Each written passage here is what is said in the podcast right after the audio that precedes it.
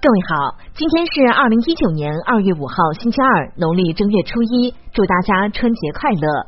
一起来关注历史上的今天有哪些精选大事。一九零一年二月五号，英美签订巴拿马运河协议。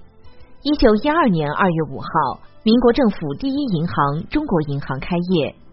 一九一九年二月五号，黄色国际成立。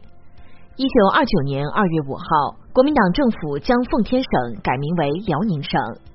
一九三七年二月五号，中国计算机科学家、中文汉字激光照排系统之父王远出生。一九四九年二月五号，中央指示私营工厂复工。一九四九年二月五号，毛泽东发表承办战犯声明。一九二五年二月五号，中国文字改革委员会在北京成立。一九五二年二月五号，中国决定参加第十五届奥运会。一九五七年二月五号，中国第一次公演西方歌剧《茶花女》。一九六四年二月五号，中央号召工业学大庆，农业学大寨。一九六四年二月五号，中国第一例自体骨髓移植手术获成功。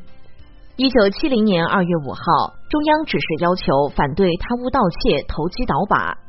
一九七一年二月五号，美国阿波罗十四号宇航员登月球。一九八四年二月五号，中国人民解放军高级将领粟裕逝世。一九八五年二月五号，四十国裁军会议一九八五年春季会议在日内瓦开幕。一九八五年二月五号，直布罗陀陆地边界关闭十六年后重新开放。一九九四年二月五号。中国第一座广东大亚湾核电站投入商业运行。一九九七年二月五号，瑞士三大银行设立人道主义犹太人补偿基金。